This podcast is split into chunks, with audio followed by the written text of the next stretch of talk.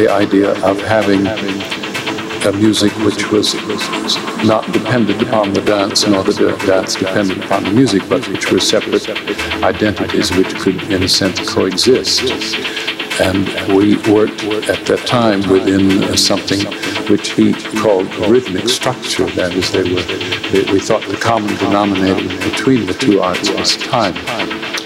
And, and now the, the, the structure points, in a way, have disappeared, or it's a little bit like instead of going from Minneapolis to St. Paul, you go from Minneapolis to the moon. And, and there's a different thing about time. it's less like structure, more like the weather. Because in, in an object you can tell where the boundaries are, but in the weather it's, it's impossible to say when something begins or ends. We, we hope that the weather will continue, and we trust that our, uh, our way of relating dance and music will also continue. It's a,